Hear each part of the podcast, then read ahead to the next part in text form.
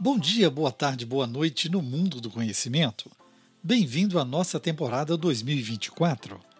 Juntos com você, falamos sobre inovação, tendências, dicas e a prática da medicina, além de assuntos sobre qualidade de vida. Por aqui, compartilhar conhecimento não é dividir, mas multiplicar. Que tal falarmos sobre mais um assunto sem fronteiras no mundo do conhecimento?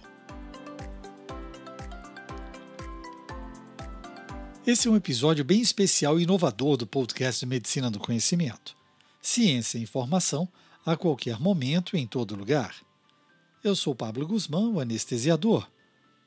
O assunto que trazemos hoje diz respeito à segurança de dados da internet e, principalmente, na nossa prática médica. Você se preocupa com isso? Em um mundo digital, nossos dados e de nossos pacientes são nossos maiores bens. Para você que nos ouve pela primeira vez, seja bem-vindo a mais um episódio do nosso podcast Medicina do Conhecimento, onde desvendamos os mistérios da medicina de um jeito que você entenda e se interessa. Eu te convido a repassar esse conteúdo para pelo menos duas pessoas dos seus contatos, colegas, acadêmicos de medicina ou profissionais de saúde envolvidos com atendimento e registro digital na saúde.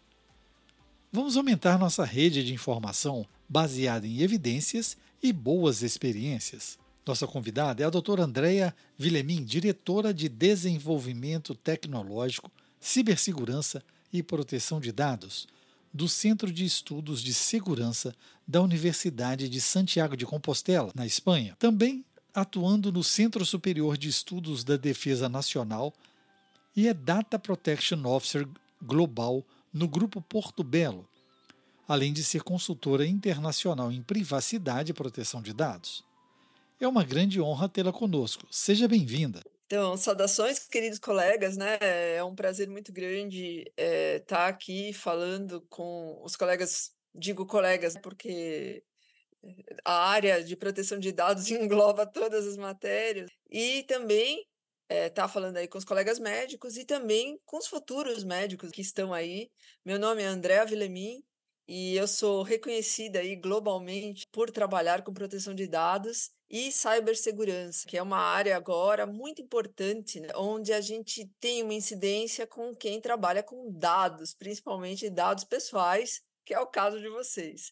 Então, é um grande prazer estar aqui e eu tenho mais aí de 20 anos de experiências trabalhando com dados pessoais e tenho uma formação larga que vai da cibersegurança, passando pelo direito, passando pela mecatrônica, pela robótica, pela programação de software, e então podendo conversar e trazer, esclarecer algumas dúvidas que a gente tem muito em relação a esse mundo cada vez mais digitalizado e principalmente agora com a incidência da inteligência artificial, que altera a forma de funcionamento não apenas é, dos nossos dos pacientes, dos detentores dos dados pessoais, mas também dos profissionais que lidam com diferentes tecnologias diariamente e que precisam estar mais e mais atento e cuidadoso com o tratamento desses dados. Doutor André, é uma grande honra para a Medicina do Conhecimento tê-la conosco. Esse podcast já estava sendo é, organizado já há algum tempo e pela sua presença sempre muito atuante também nas redes sociais, principalmente no LinkedIn, onde a gente aprende muita coisa.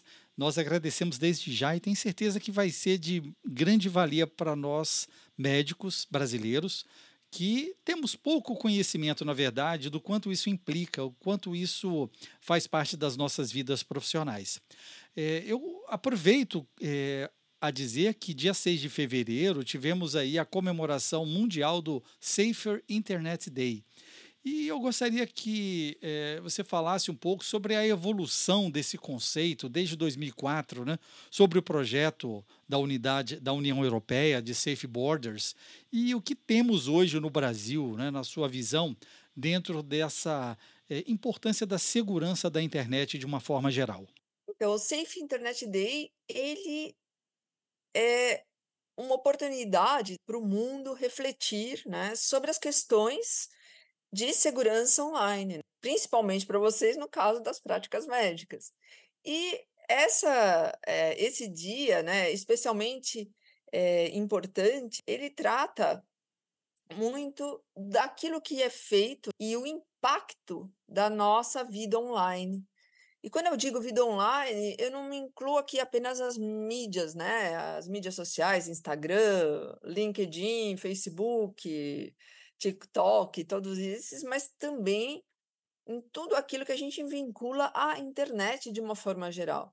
Vai um pouco além né, das mídias, vai também com relação aos nossos e-mails, com relação ao Wi-Fi, com relação a todas as tecnologias que permitem uma comunicação global. Então esse dia ele é muito importante porque ele traz em avanço principalmente os perigos para o público jovem que já nasceu hoje dentro da internet, então você imagina aí. E para os países, como por exemplo para o Brasil, foi excelente, porque muitas instituições, como as instituições de eh, telecomunicações, como a Anatel, como as, várias empresas de software, inclusive uma que eu trabalhei também, passou a comemorar essa data, mostrando as necessidades que nós temos hoje como usuários de tecnologias digitais, como fazendo parte dos cuidados que são exigidos dentro desse universo online. E aqui eu chamo a atenção rapidamente de todo mundo. A gente tem muita, imagino muito assim, a gente transfere o mundo, o mundo real para o mundo digital, imaginando que as regras são as mesmas e não são. E aí que causa a maioria dos problemas. Então o que que a gente precisa fazer? Saber que quando estamos no universo online, as regras são outras e a gente precisa aprender a se proteger e ensinar, no caso dos médicos, a, aos seus pacientes, por exemplo, né? até numa simples consulta de dados online com relação aos seus exames de saúde, na, na hora que ele vai transmitir alguma informação para o médico. Então, toda esse, essa necessidade de aprendizado dos dois lados. E nós também, na gestão de dados de terceiro, como fazemos, né? como que os médicos fazem para gerir esse conhecimento online dele e dos seus pacientes. Então, tudo isso e os cuidados que são exigidos é muito discutido nesse dia. Eu estou muito feliz porque o Brasil está participando ativamente aí, com, com, participou, no caso, no dia 6 de fevereiro, com muitas manifestações, foi muito interessante. E do ponto de vista do impacto da segurança, da cybersecurity e da inteligência artificial na nossa área da saúde, Quais seriam os pontos mais relevantes? Porque hoje a gente já lida com uma medicina, uma cirurgia robótica, eh, já lida com prontuários eletrônicos. Então, a tecnologia e a necessidade do 5G estar presente nas nossas vidas profissionais é intensa. A transmissão de dados de imagem, por exemplo, para laudos à distância, a teleconsulta. Só que agora também a gente tem que lidar com mais esse aspecto, a inteligência artificial nesse novo mundo. O que, a gente pode trazer para os nossos ouvintes para chamar a atenção? Realmente é uma área nova de atuação. A gente tem que ver que a inteligência artificial ela está transformando a medicina. Então, além de ser uma medicina online que a gente já vinha praticando, a inteligência artificial ela nos ajuda em outros aspectos, mas também, então ela facilita muito a nossa vida, facilita muito a vida, inclusive é, dos pacientes, facilita a vida dos médicos. Os estudantes, então, nem se fala como eles são felizes agora com a inteligência artificial para estudar para as provas, né? Então, facilitou muito tudo isso, mas a gente também precisa entender que com grandes poderes vem também grandes responsabilidades. Isso é muito importante se ter em mente, né?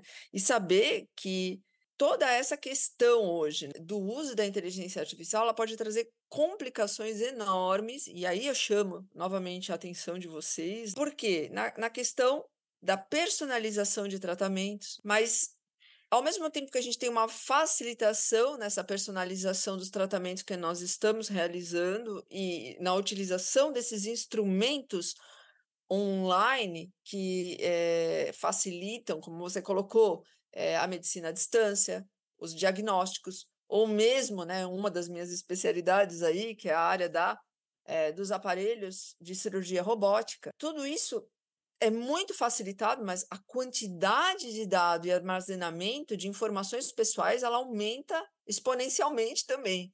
Então, a gente tem que estar muito atento e a gente vai ter que estar, ao mesmo tempo que a gente aumenta, amplifica o uso da inteligência artificial nas nossas atividades diárias, nós precisamos também aumentar e amplificar os cuidados com o tratamento do dado pessoal, porque uma coisa não decorre da outra.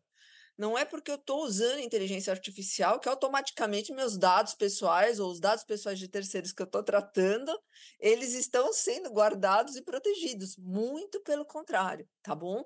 Então, principalmente da onde procede, dependente da onde procede a inteligência que nós utilizamos, e muitas vezes aí eu chamo a atenção, é, principalmente de quem tem uma tendência a usar é, aplicativos gratuitos, que Muitas vezes o pagamento dessa utilização está sendo feito com dados seus e de terceiros, principalmente para países fora da comunidade europeia ou alguma aplicação, né, algum aplicativo fora da comunidade europeia, é, ou que não estejam sujeitos à LGPD, como no caso do Brasil, e que vocês utilizem alguma coisa importada que venha de fora. Então, muitas vezes a moeda de pagamento do uso dessa inteligência pode ser os dados pessoais. Então, a gente tem que estar muito atento porque a gente tem essa responsabilidade. E a gente tem que saber que essas inovações, elas podem também ainda estar suscetíveis a grandes erros. A gente tem muito a questão hoje eu adorei um exemplo que eu vi outro dia, né, de um ex, é de um médico já aposentado. Ele conta o caso de logo que ele iniciou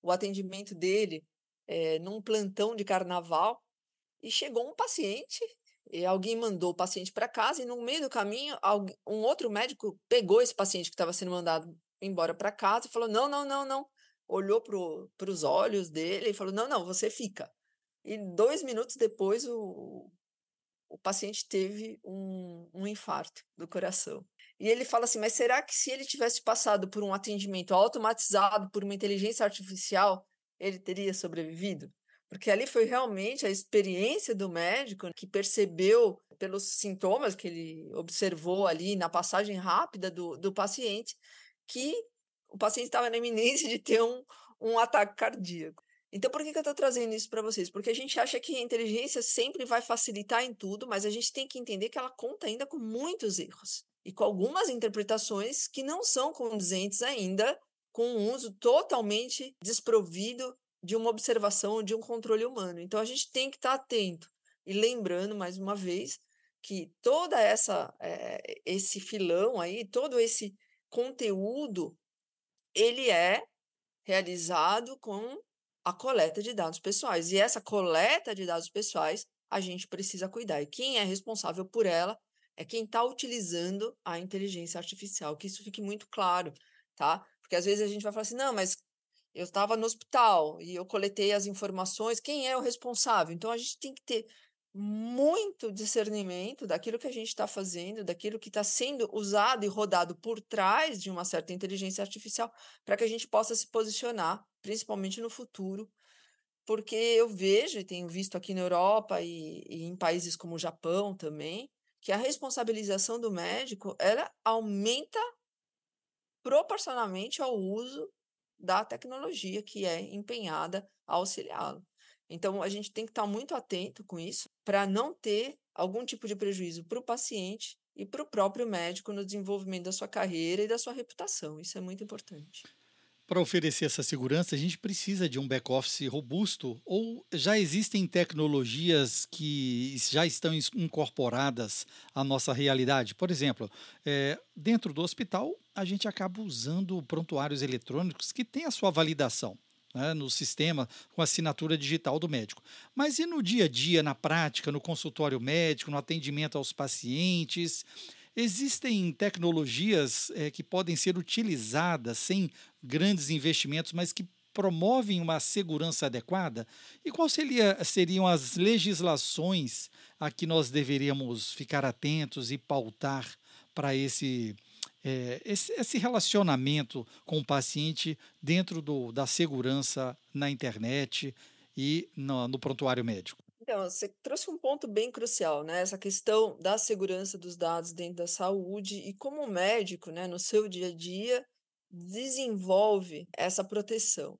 Então, o que eu queria deixar trazer aqui? Eh, eu, eu, eu dediquei uma grande parte da, da minha vida, da minha carreira, estabelecendo protocolos. E um deles, eh, que eu acho que é um dos que eu tenho mais alegria de, de poder dizer, foi de desenvolver um protocolo específico para a área médica, para os médicos, centrado no cuidado e nas suas atividades e rotinas diárias, para evitar ele ser responsabilizado em razão de uso de dados de terceiros, dos seus pacientes.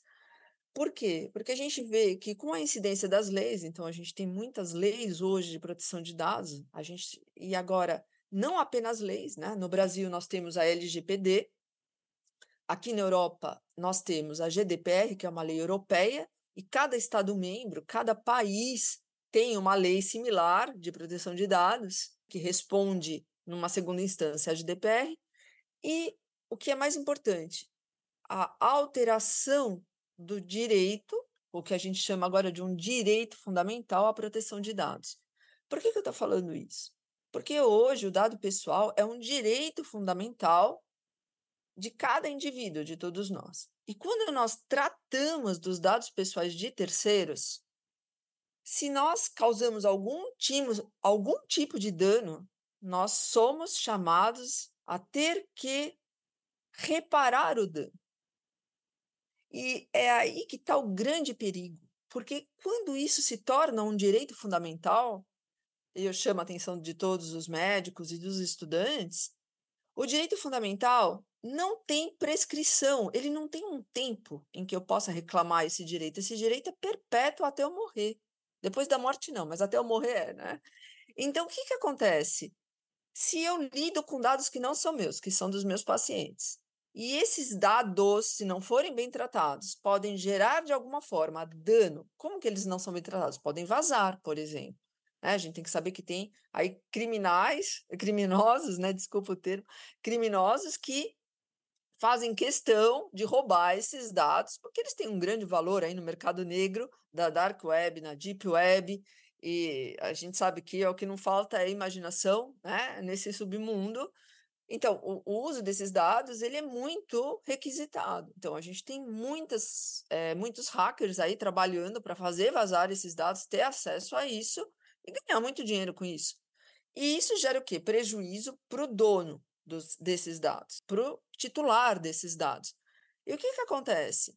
Quem é o responsável? É aquela pessoa que é o controlador desses dados, que no caso somos os médicos, são os, os estudantes de medicina que estão lidando com esses dados pessoais. Então a gente precisa saber que a gente responde por isso. Por ser um direito o que é mais importante, ser um direito fundamental agora, previsto na ordem constitucional, tanto aqui na Europa quanto aí no Brasil, são direitos que não se prescrevem, ou seja, desde que o paciente tome conhecimento que teve um vazamento e que isso lhe, lhe causou um dano, ele pode pedir reparação. Então, vocês imaginem a quantidade de ações que vocês podem estar sujeitos a ter que responder em razão de vazamentos de dados. Porque quando vaza um dado, não vaza um, parou. Não vaza um nome, não vaza um, vaza tudo ao mesmo tempo.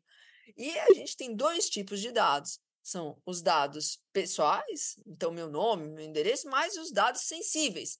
Os dados sensíveis são dados ligados à minha personalidade, onde se incluem os dados médicos. E esses dados é como se fosse um agravante. Se eles vazam, é ainda muito mais grave e a indenização ela é maior, porque, por exemplo, se vaza uma impressão digital, um dado biométrico, um resultado de exame, são coisas que não tem como eu criar uma, uma substituição para aquilo. Diferente de vazar, talvez, a minha senha, que eu vou lá e mudo a senha, vazou a minha impressão digital, eu não mudo mais a minha impressão digital, porque é um dado imutável. A mesma coisa com relação aos meus dados biométricos. Então, o médico tem que estar muito atento no tratamento desses dados.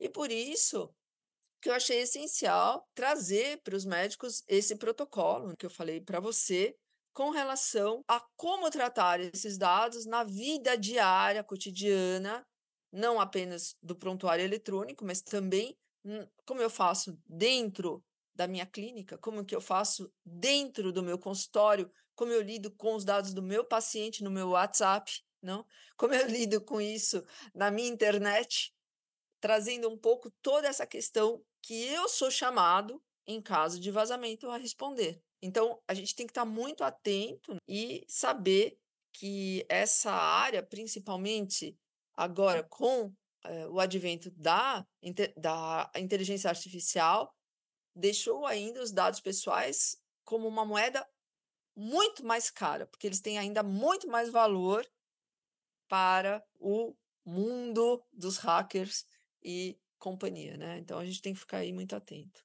Quando nós recebemos um protocolo para execução assistencial, ele vem de grandes sociedades médicas ou de grupos de especialistas e nos ensina lá, num primeiro momento, chamar por ajuda, num segundo momento, vai buscar o desfibrilador e por aí vai, né? Por exemplo, por um tratamento de uma parada cardíaca.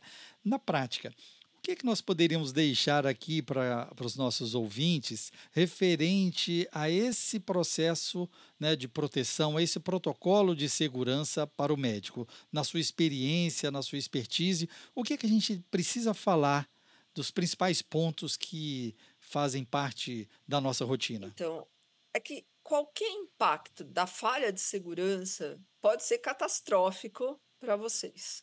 Dentro de uma rotina simples onde a gente já tem.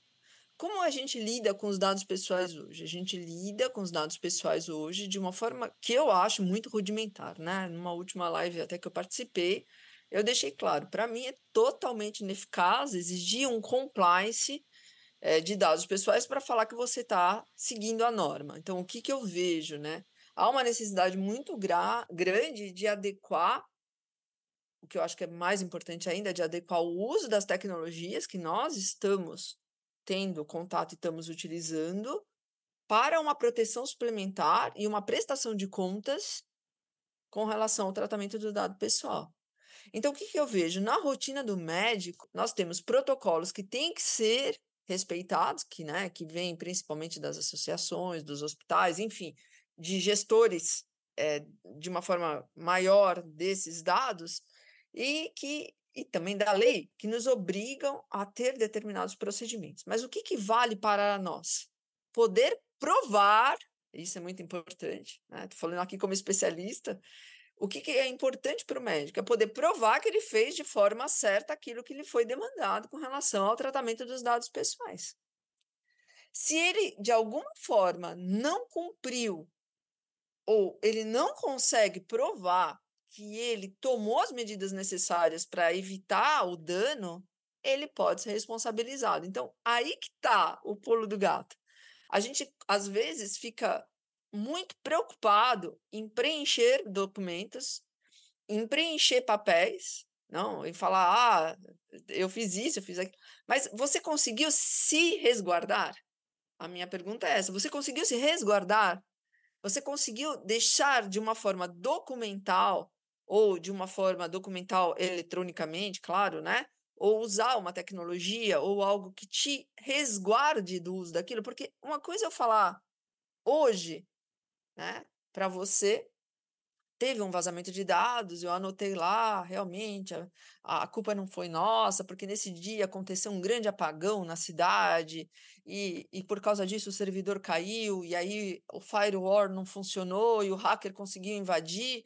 Ah, tá. Outra coisa eu contar essa mesma história para você daqui 10 anos, quando talvez uma ação seja para te responsabilizar. Você está lá no meio da ação, não está sabendo mais nem do que, que aconteceu. Você vai ter as ferramentas necessárias para voltar 10 anos no passado, pegar as informações e garantir uma boa e eficaz defesa com relação ao que foi feito naquele momento do uso dos dados pessoais. Então é isso que a gente tem que estar tá muito atento. O vazamento de dados, ele nunca acontece hoje e o problema aparece amanhã. Sempre tem uma decalagem no tempo muito grande.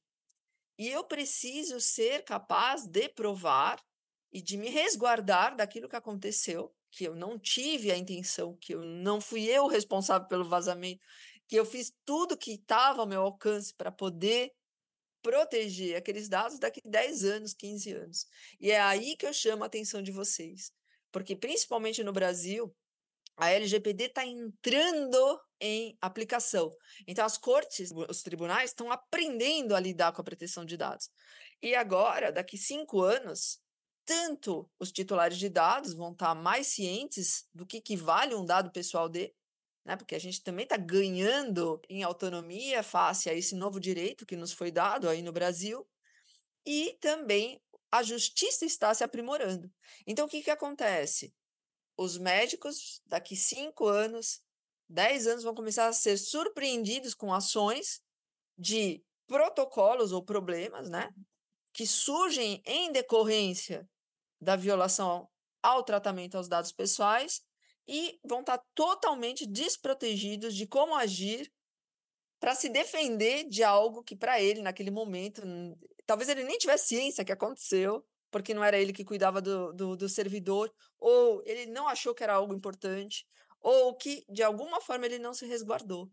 E é por isso que eu tento deixar claro de vocês terem essa antena ligada e começarem desde agora a tomar as medidas necessárias para a sua proteção.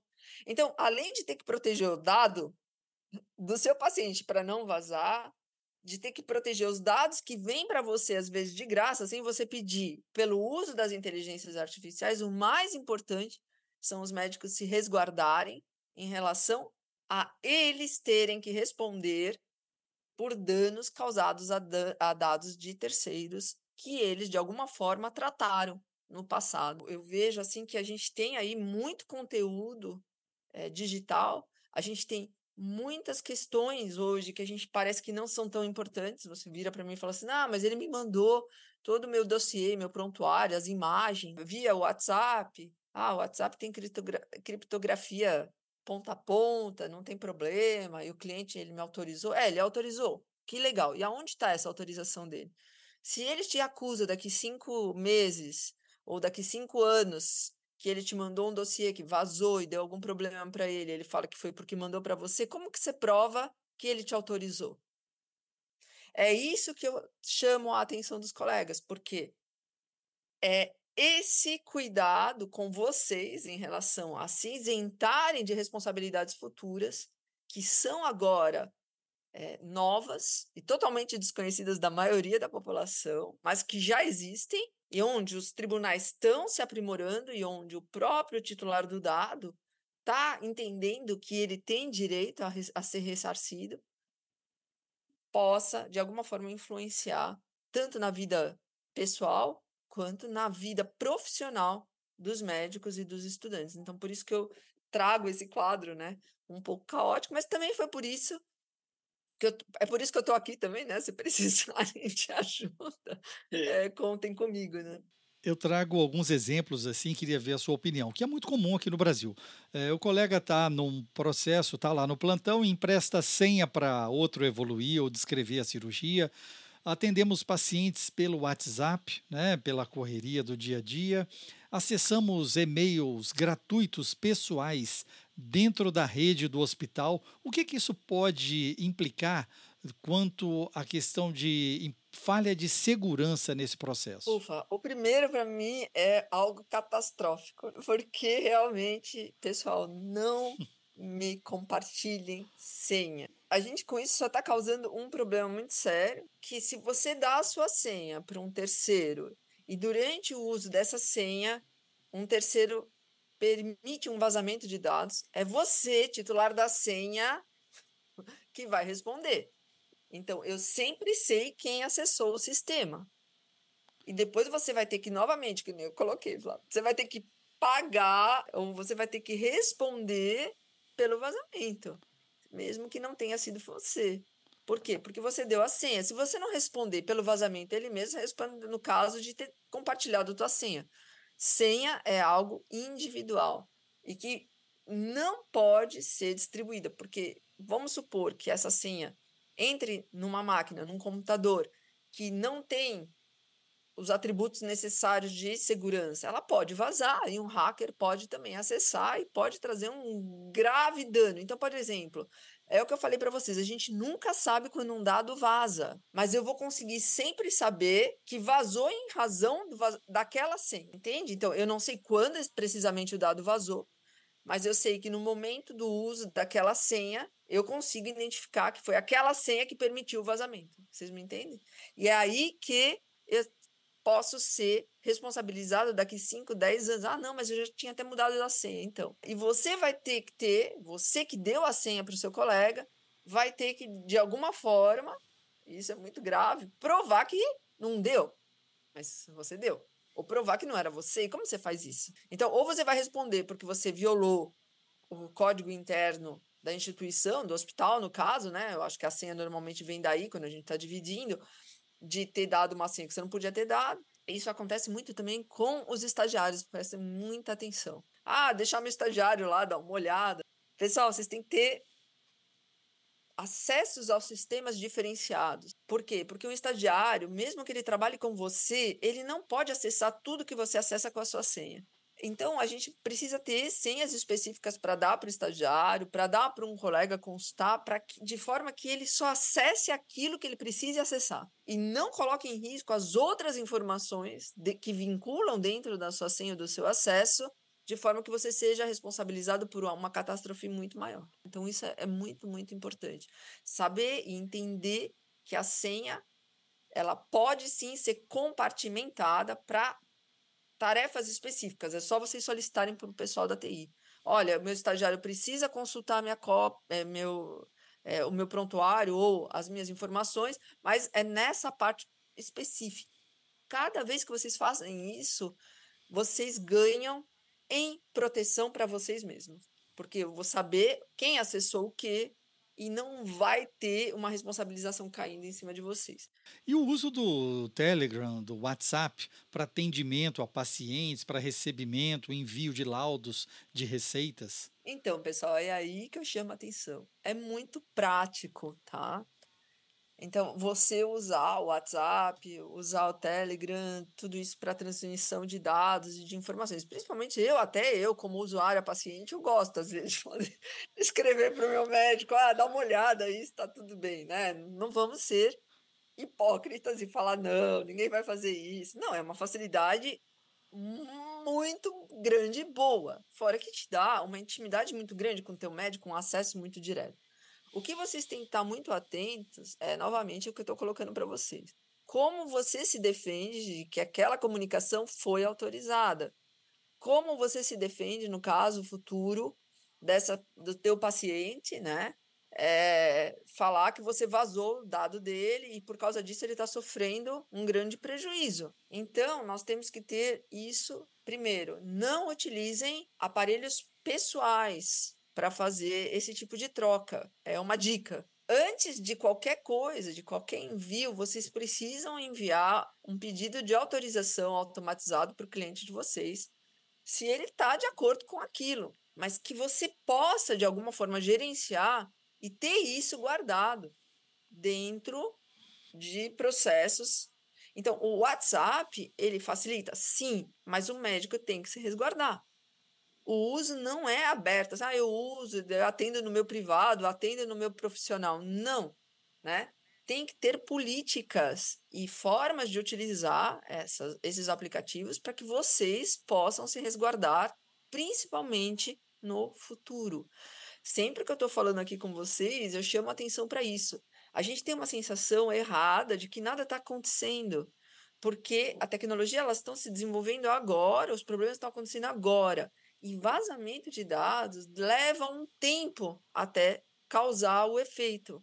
Só que quando ele causa o efeito do fato que a gente está falando de direito fundamental de cada um, ele não prescreve. Então, independente do tempo que passou, as pessoas vão poder exigir a reparação do dano causado. E se a gente vê lá pela análise que causou porque o médico vazou, ele vai responder. Então fiquem muito atentos. A outra questão também, essa questão dos e-mails gratuitos. Chamo a atenção de vocês, não misturem e-mail pessoal com privado. É a mesma coisa com o WhatsApp, não misture pessoal com privado. E na questão dos e-mails, de vocês consultarem e-mail pessoal em ambiente profissional, primeiro, que tem sim os e-mails gratuitos, eles leem as informações que vocês têm dentro e dependendo da de onde vocês estão consultando esses e-mails, o próprio servidor do local também está fazendo uma leitura daquilo que vocês estão utilizando. Então, vocês têm que estar duplamente atentos. Eu aconselho vocês terem os e-mails pessoais no teu telefone pessoal, que você só consulta para você e com você, com as medidas de VPN e seguranças todas instaladas. Então não é simplesmente, ah, eu vou só dar uma olhadinha, aproveitar que eu não estou fazendo nada aqui, vou entrar aqui no computador. Não façam isso.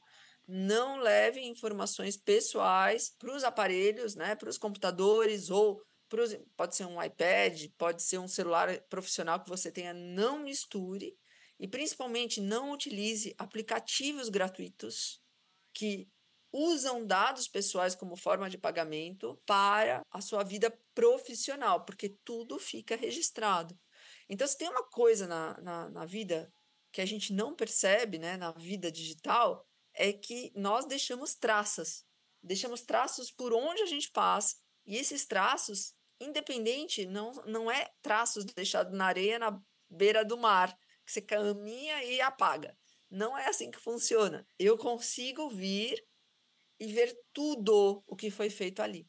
Então, muito cuidado com o que vocês consultam, muito cuidado com os aplicativos gratuitos. Não misturem vida profissional com vida pessoal, tá? Ah, André, mas é um incômodo ter dois telefones. Então, tenha pelo menos duas linhas no seu celular, bem distintas, com dois WhatsApp. Tenha dois e-mails bem distintos para a sua vida pessoal da sua vida profissional na vida pessoal, se você quer usar o Gmail, quer usar algum e-mail grátis, problema teu, você arca com as consequências. Na sua vida profissional, não faça isso, porque tem um risco muito grande de estar tá colocando os dados dos pacientes em risco, tá certo? Então, isso para mim, assim, é um, um, uma cartilhinha básica da básica, né? É, realmente o, o assunto, ele é muito intenso para a gente e nós estamos aprendendo a lidar com isso, porque eu, eu, confesso que é muito mais fácil fazer anestesia do que proporcionar uma segurança de dados do meu paciente. Né? E eu gostaria de agradecer essa oportunidade. Né? A que hoje mora e trabalha na Espanha, nós conseguimos aliar o fuso horário Europa-Brasil para essa conversa. E eu deixo em aberto é, a oportunidade de mandar uma, uma mensagem para os nossos colegas ouvintes sobre a sua a segurança pessoal, a segurança dos dados, a segurança dos nossos pacientes e a, sobre a gestão de tudo, todo o conhecimento relacionado à inteligência artificial. Fique à vontade para deixar essa mensagem marcante nos últimos minutos do nosso podcast. Para mim é um prazer muito grande, né? Eu trabalho, a gente está. É, o meu trabalho é muito grande, né, pessoal? Assim, no sentido, assim como de vocês, né? São trabalhos essenciais mas nós estamos em véspera de regulamentação da inteligência artificial. Então, a gente vai ter, assim como a gente já tem as leis de proteção de dados, também leis de regulamentação de inteligência artificial. E a gente tem que entender que o mundo digital tem normas e tem que obedecer normas. A gente tem essa sensação, né? Eu brinco agora que a gente está no mundo do é, Apple é, Apple Eyes, né? Então a gente tem os novos é, óculos de realidade que não é mais uma realidade aumentada, agora são óculos de computação virtualizada. Então, quer dizer, a gente tem realmente é, toda uma, uma parte de uma computação é, dentro do óculos, né? Que permite aí. Daqui a pouco eu falei que a gente vai, não vai conseguir mais enxergar o olho de ninguém, vai estar todo mundo usando os óculos e para operar, para dirigir, para andar na rua, né? E esses óculos eles trazem a computação espacial de forma agora generalizada. E tudo isso tem um impacto muito grande na nossa vida, na mudança dos nossos comportamentos que a gente ainda está aprendendo. A gente não sabe o que, que isso vai dar, tanto para o uso e desenvolvimento cerebral, quanto para as questões motoras, para as questões sociais, o impacto é muito grande. E os médicos, eles têm aí um papel crucial, que é no uso dessa inteligência artificial, facilitar, salvar muitas vidas, ajudar aí no tratamento de muitas doenças, na intervenção, na intervenção cirúrgica, facilita muita coisa em termos de precisão, em termos de diagnóstico, não? Pode ajudar bastante, mas é um universo novo que pouco a pouco também está sendo regulamentado. Então, o médico ele tem que estar sempre, né? eu brinco, já, já desde quando vocês decidem ser médicos e querem passar no vestibular, então já, já, já precisa, assim, três anos antes de todo mundo começar a se preparar, né? E é mais ou menos a mesma coisa com relação ao que está acontecendo agora com a inteligência artificial e a questão dos dados pessoais. O dado, a cada dia que passa, se torna uma moeda dentro da sociedade de informação com maior valor. Vocês lidam com os dados pessoais sensíveis, que é muito, muito, muito importante e que vale muito, financeiramente falando, vale muito dinheiro essa informação. Na nossa sociedade da informação, é o é a moeda, é o dado pessoal. E o dado pessoal sensível, então, nem se fala, né? Eu falo que é o Bitcoin, né? da, economia virtual é o dado pessoal, é, é, o dado sensível que vocês lidam. E a inteligência artificial, ela vai estar em todos os processos médicos, desde o diagnóstico até a, a cura total e absoluta do seu paciente. Então, o médico ele tem que estar muito inteirado das novas tecnologias e o que, para mim, como especialista em dados pessoais e em cybersecurity, ele tem que estar muito bem protegido em relações ao uso dessas ferramentas. E aí eu volto a falar para vocês e deixo aí para os colegas que tiverem interesse, né, o, o, meu LinkedIn, darem uma olhada, me escreverem se tiverem interesse em ver como funciona um, proto, um protocolo para segurança médica, para a segurança do médico, seja na sua clínica, seja na sua prática, seja com seus pacientes. É, então, esse protocolo ele tem ajudado muitos médicos no sentido de se resguardarem para estarem aptos a enfrentar todas essas transformações que acontecem em relação à incidência maçante agora da inteligência artificial. Então fica aí o convite. Depois é, vocês podem divulgar aí o meu, o meu LinkedIn sem problema. Para as pessoas que tiverem interesse, podem me contactar se precisar de algum. Porque os, são tantos casos, né, que a gente trouxe aqui, são tantos casos e são tantas as dúvidas que a gente não consegue aqui em 30 minutos falar de tudo. Mas eu sei da importância do tema, eu sei da dificuldade que tem sido, e nunca esquecer que quando você estiver lidando com uma inteligência artificial, de alguma forma, os dados pessoais estão sendo implicados. Então, você tem que poder resguardar esses dados, porque eles são de um terceiro, e como também você tem que se resguardar do uso que você estiver fazendo. E nunca é da forma que a gente pensa que é a forma mais certa, tá?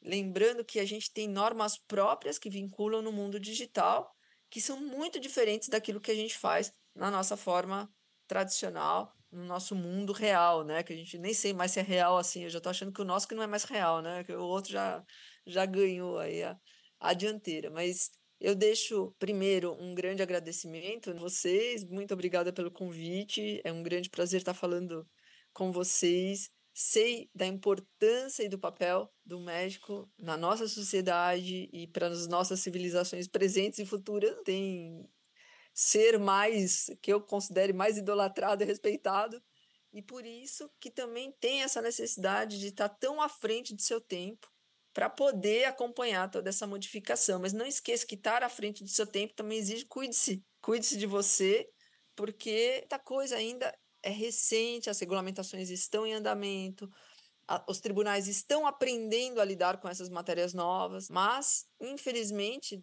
da importância é, a gente pode sofrer aí, sem querer, algumas consequências muito fortes, principalmente de ordem moral e profissional. E quando eu digo moral é porque você permitir vazamentos de dados ou é, nessa época da viralização da internet acaba com a reputação de um médico e um médico sem reputação a gente sabe que ele sofre, vai sofrer muito. Então a gente tem que tomar muito cuidado, estar tá muito bem informado, ter todos os nossos mecanismos digitais muito bem tratados e cuidados.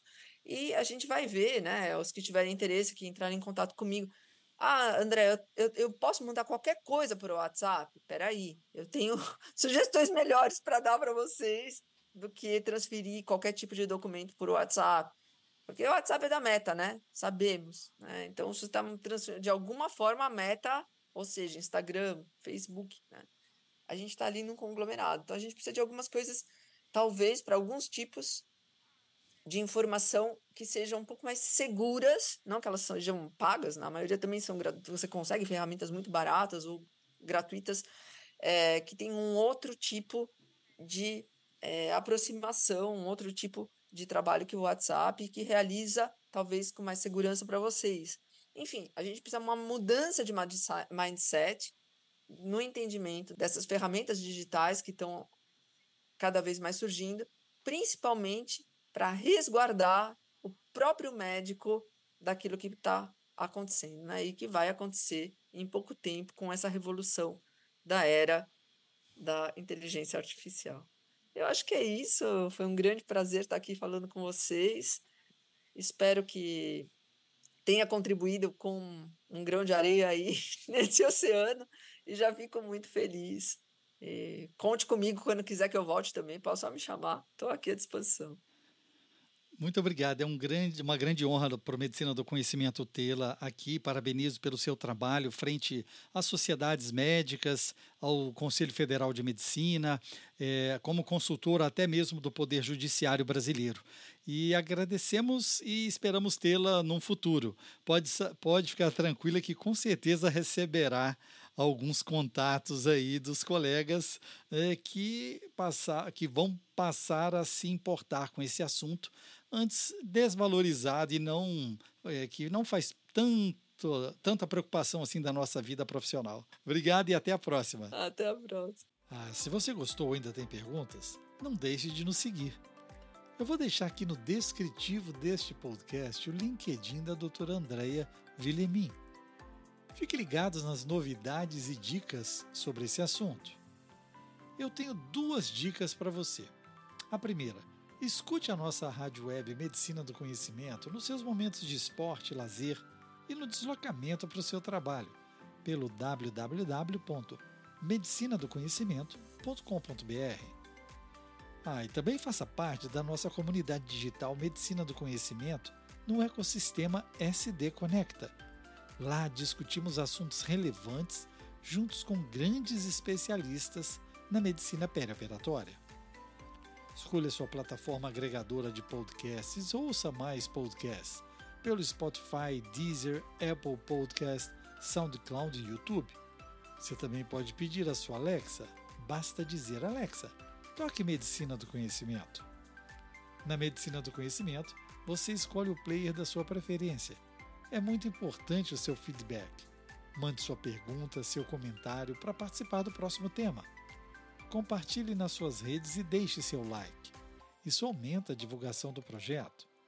Fique ligado nas nossas redes sociais Twitter, Facebook e Instagram, Medicina do Conhecimento. Afinal, compartilhar é multiplicar.